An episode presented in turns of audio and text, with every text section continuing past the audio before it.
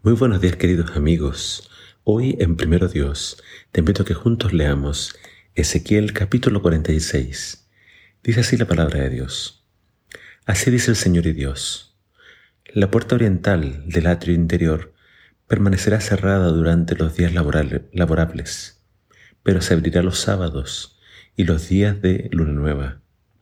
El príncipe entrará por el vestíbulo de la puerta y se detendrá junto a uno de los postes de la puerta entonces los sacerdotes ofrecerán sus holocaustos y sus sacrificios de comunión.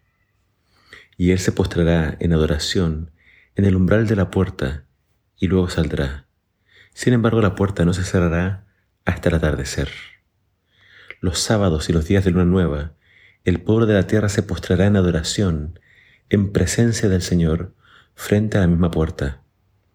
El holocausto que el príncipe ofrecerá al Señor el día sábado será de seis corderos y un carnero, todos ellos sin defecto alguno.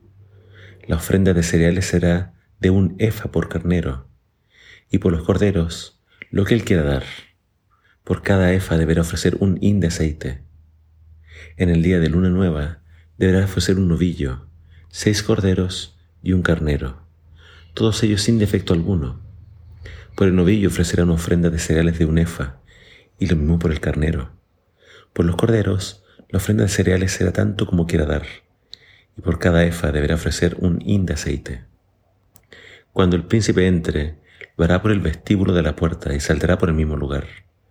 Pero cuando el pueblo se presente delante del Señor durante las fiestas señaladas, el que entre para adorar por la puerta del norte, saldrá por la puerta del sur. Asimismo, el que entre por la puerta del sur, sur saldrá por la puerta del norte. Nadie saldrá por la misma puerta por la que entró, sino que siempre saldrá por la de enfrente. Al entrar y al salir, el príncipe deberá estar entre ellos. En los festivales y en las fiestas señaladas, la ofrenda de cereales será de un efa por cada novillo y lo mismo por cada carnero. Por los corderos será según lo que él quiera dar, y por cada efa deberá ofrecer un hin de aceite. Y cuando el príncipe presente una ofrenda voluntaria al Señor, ya sea un holocausto o un sacrificio de comunión, se le abrirá la puerta oriental y ofrecerá su, holocausto o su sacrificio de comunión de la misma manera que lo hace el día sábado. Luego saldrá y tras él cerrará la puerta. Todas las mañanas ofrecerás en holocausto al Señor un cordero de un año sin defecto. De la misma manera ofrecerás cada mañana una ofrenda de cereales. Será una sexta parte de una efa con una tercera parte de un hin de aceite para humedecer la, la harina refinada. Esta será una ofrenda al Señor, que se presentará siempre por estatuto perpetuo. El capítulo de hoy sigue hablándonos acerca de regulaciones para la adoración al Señor, y acá se nos habla especialmente de lo que debe hacerse el día sábado y también el día de luna nueva. Es decir, acá se especifica que en este nuevo templo la adoración especial ocurría los días sábados y los días de luna nueva.